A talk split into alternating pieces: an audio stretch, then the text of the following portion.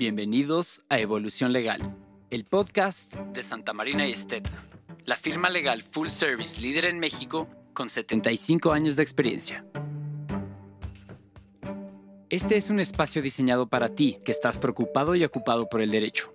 No importa tu experiencia, este es el lugar para mantenerte al día con las noticias, opiniones y tendencias que están redefiniendo el Estado de Derecho en México.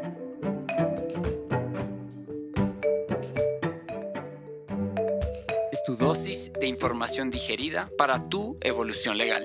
Te invitamos a ser parte de la conversación.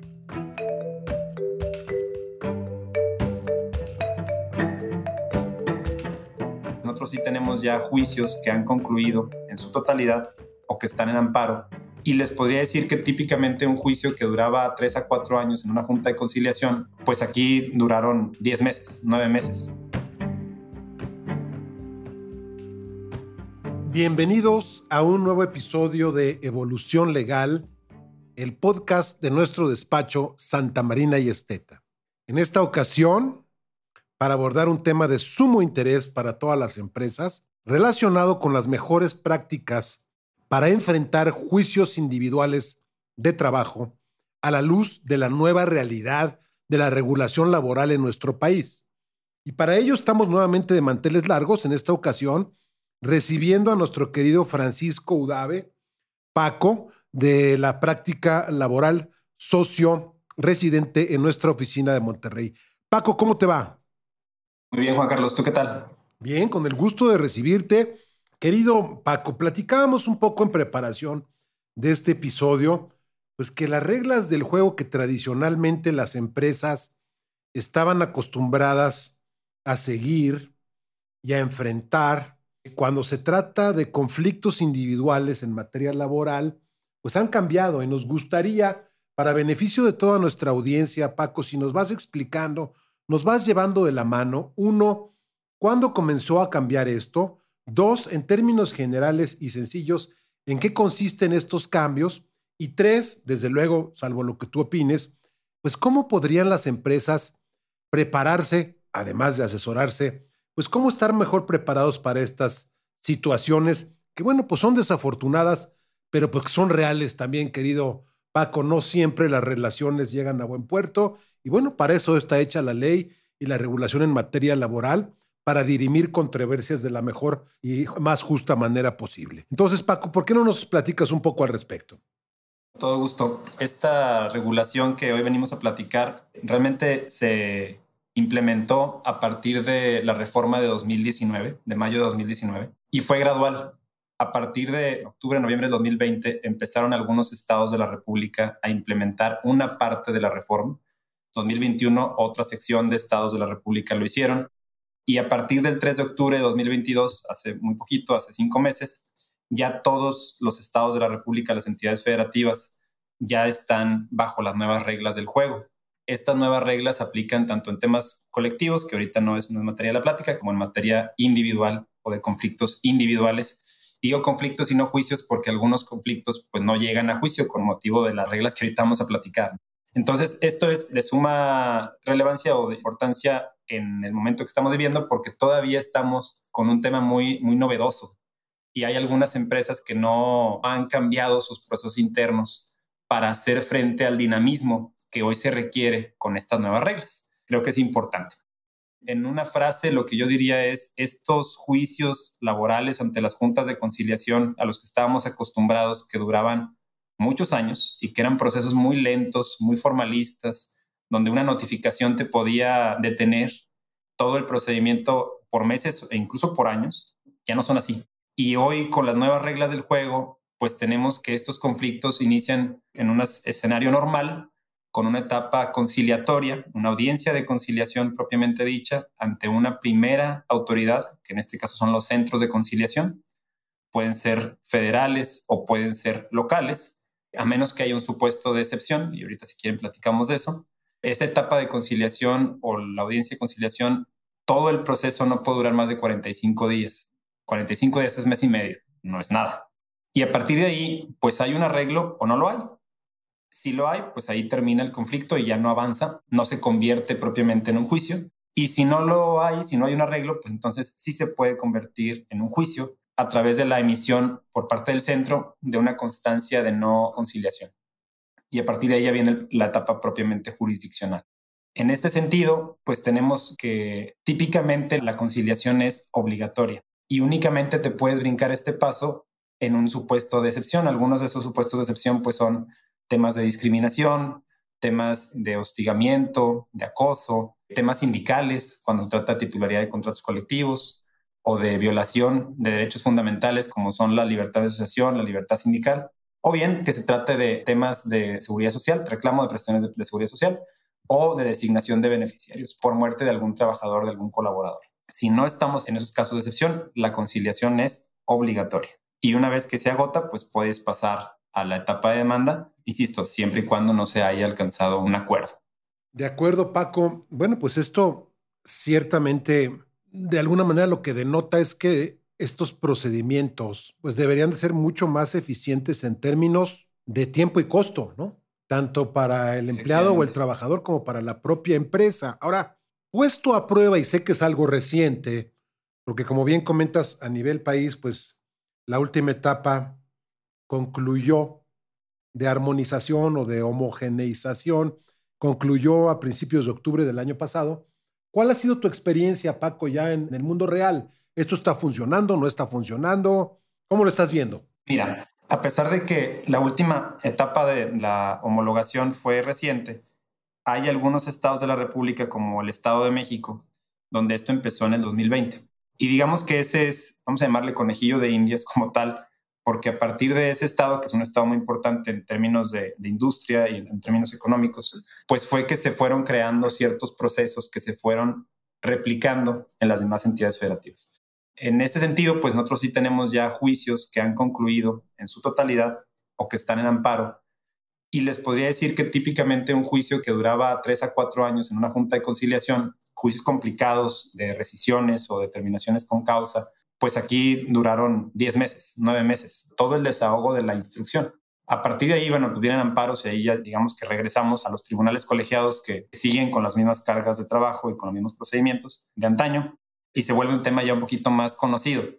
Pero sí estás hablando de una reducción significativa. Y estadísticamente, Juan Carlos, para responder a tu pregunta, pues la Secretaría del Trabajo ha comunicado en diversos medios y en diversos foros que alrededor del 70% de los conflictos que pasan por los centros de conciliación se quedan ahí, ya no pasan a un juicio. Esto creo que tiene que, varios factores, un tema multifactorial. Mucho tiene que ver también con el desconocimiento de algunos de nuestros colegas para entrar o querer entrar en un tema propiamente litigioso, prefieren arreglarlo, ¿no? Pero también es cierto que hay cierta cultura ya por parte de pues, los actores en estos menesteres tanto trabajadores como también las empresas, de cerrar los asuntos si es que en el futuro puedes vislumbrar que una resolución pues no va a ser favorable para ti si firmaste alguna separación voluntaria o no va a ser favorable para ti si realmente sí despediste a alguien sin causa. Y creo que eso también está abonando a esta cultura de la celeridad en términos de cerrar potenciales conflictos o conflictos con la gente derivados de desvinculaciones principalmente, ¿no? que estadísticamente serían los mayores. Y luego en el tema de seguridad social, que también son muchos asuntos los que se llevan, pues al momento de que se establece la excepción se van directo al juicio y esos juicios pues son muy rápidos. Y ahorita tú platicabas de un tema muy importante que tiene que ver con los costos. Aquí estamos hablando de que lo que el juez tiene la obligación es de llegar a la verdad y en ese sentido se puede llegar de otros elementos una cuestión que es muy relevante para efectos procesales es el tema de las periciales. Típicamente, pues estábamos acostumbrados a que cada parte llevaba su perito y si los dictámenes no eran coincidentes, pues venía un perito tercero que era un perito oficial. Aquí nos brincamos la primera parte y nos vamos directo con un perito oficial. Los peritos ya no son ofrecidos o nombrados por las partes, viene un perito oficial independientemente de la materia y hay un único perito que rinde su dictamen. Entonces esto pues lo que se trata es de ser un poquito más ágil, otra vez para llegar a la verdad de los hechos y de que no haya tanta posibilidad, digamos, de influenciar por parte de las partes a la opinión de un experto. Entonces sí, sí termina siendo un tema mucho más rápido, más trabajo también para el juez, que evidentemente tiene mucho más trabajo. En realidad estamos hablando de un procedimiento que puede durar bastante eh, menos tiempo que lo que estamos acostumbrados, meses, estamos hablando de meses. Gracias, Paco. Yo creo que aquí valdría la pena destacar que en materia laboral, como en otras áreas, desde luego nuestro compromiso ético y de representación legal de excelencia en Santa Marina y Esteta, pues está sostenido en varios pilares, pero algunos de ellos podríamos rescatarlos, a ver si estás de acuerdo para efectos de esta charla. Uno, transparencia. Es decir, oye, este tema no vale la pena pelearlo porque evidentemente no tiene un um, resultado que podamos visualizar como favorable para los intereses de la empresa. Número uno. Además de consideraciones éticas, desde luego, todo el tema ASG con el cual estamos absolutamente comprometidos e inmersos. Pero el otro tema es de prevención, que tiene mucho que ver con la preparación que tú ya señalas. Y yo sé que ustedes como área, insisto, como lo hacemos en otras áreas, pero específicamente en el tema laboral, a partir de estas nuevas reglas, han sido muy activos, Paco, en eh, impartir talleres, pláticas, webinarios, seminarios al interior de las empresas, particularmente con la dirección general, obviamente la dirección de recursos humanos, en la elaboración de manuales y protocolos para saber cómo actuar ante estas situaciones. Y es un servicio que nos gusta prestar porque nos permite estar en sintonía con nuestros clientes, con las empresas a las que tenemos el honor de representar. Para el momento en que se presente algo, todos estamos ya leyendo en la misma página. A manera de corolario, mi querido Paco, si tú estuvieras de acuerdo, ¿Alguna reflexión final en este sentido? Claro que sí, Juan. Bueno, primero coincido totalmente con el tema de transparencia, honestidad y ética. O sea, siempre hay que ser muy franco con los clientes respecto a las posibilidades que se ven de éxito y también de las posibilidades de fracaso, van de la mano, con un determinado conflicto, un determinado juicio. A la luz, insisto, pues de la experiencia con la que contamos, de los precedentes con los que se tienen y del contexto en particular de la situación, ¿no? En ese sentido, pues sí tratamos nosotros siempre de conducirnos muy por la derecha a no vender expectativas que son irreales. Y a veces pues nos toca dar la noticia de que alguna situación es más complicada de la que se vislumbraba, pero preferimos eso y ser siempre muy transparentes en este deber de lealtad que tenemos hacia nuestros clientes. En el segundo, pues sí, efectivamente la preparación va de la mano con la capacitación. Uno no sabe lo que no sabe. Entonces, para realmente mejorar en el tema de preparación, pues hay que capacitarse y saber cuáles son las reglas del juego y cuáles son las áreas de oportunidad que se tienen al interior de cada una de las empresas.